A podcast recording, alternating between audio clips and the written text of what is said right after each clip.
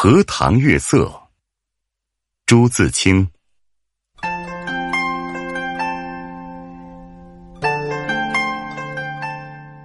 这几天心里颇不宁静。今晚在院子里坐着乘凉，忽然想起日日走过的荷塘，在这满月的光里，总该另有一番样子吧。月亮。渐渐的升高了，墙外马路上孩子们的欢笑已经听不见了。妻在屋里拍着润儿，迷迷糊糊的哼着眠歌。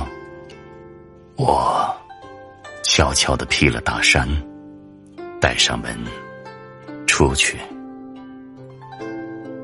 沿着荷塘是一条曲折的小梅线路，这是一条。幽僻的路，白天也少人走，夜晚更加寂寞。荷塘四面长着许多树，蓊蓊郁郁的。路的一旁是些杨柳和一些不知道名字的树。没有月光的晚上，这路上阴森森的，有些怕人。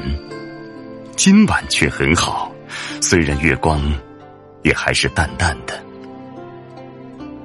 路上只我一个人，背着手踱着。这一片天地好像是我的，我也像超出了平常的自己，到了另一个世界里。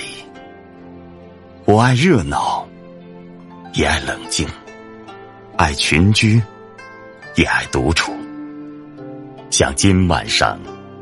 一个人在这苍茫的月下，什么都可以想，什么都可以不想，便觉得是个自由的人了。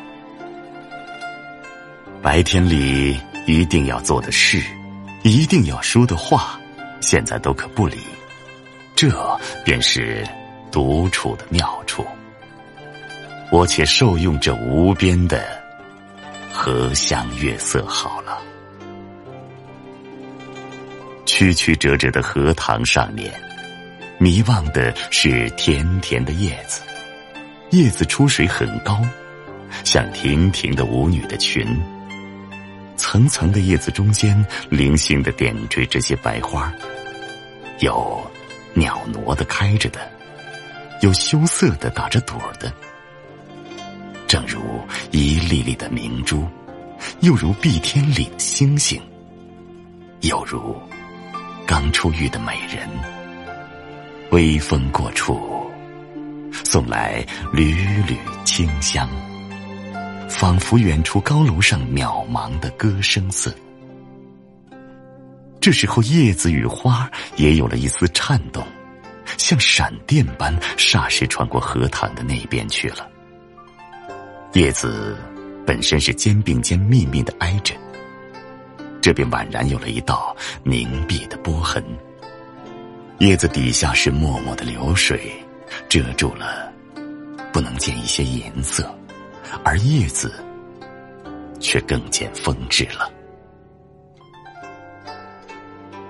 月光如流水般静静的泻在这一片叶子和花上，薄薄的轻雾浮起在荷塘里。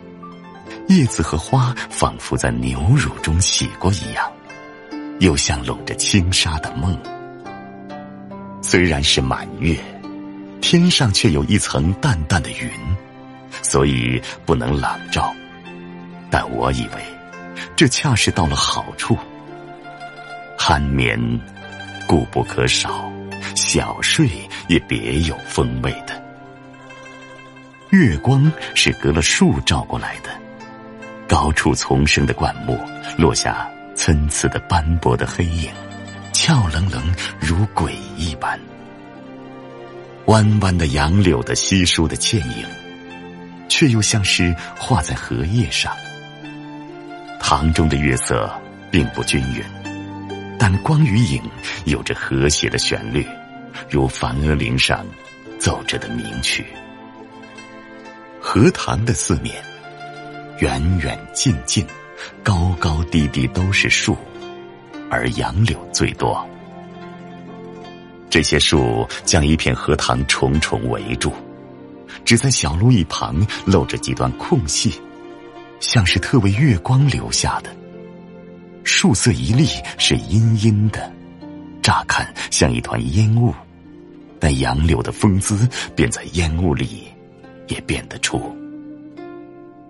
树梢上隐隐约约是一带远山，只有些大意罢了。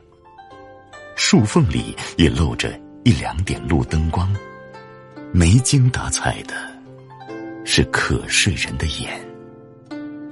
这时候，最热闹的要数树上的蝉声和水里的蛙声，但热闹是他们的，我什么也没有。忽然想起采莲的事情来了，采莲是江南的旧俗。似乎很早就有，而六朝时为盛。从诗歌里可以约略知道，采莲的是少年的女子，他们是荡着小船，唱着艳歌去的。采莲人不用说很多，还有看采莲的人。那是一个热闹的季节，也是一个风流的季节。梁元帝《采莲赋》里说得好。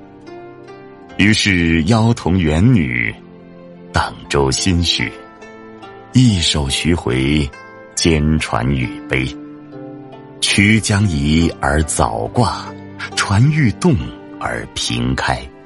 而其纤腰束素，千言古步。夏是春雨，叶嫩花初，恐沾裳而浅笑，为轻船而。敛居，可见当时稀有的光景了。这真是有趣的事，可惜我们现在早已无福享受了。于是又记起《西洲曲》里的句子：“采莲南塘秋，莲花过人头，低头弄莲子，莲子清如水。”今晚。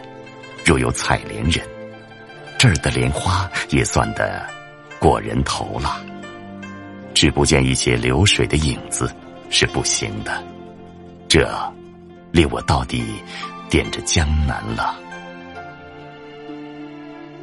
这样想着，猛一抬头，不觉已是自己的门前，轻轻的推门进去，什么声息也没有。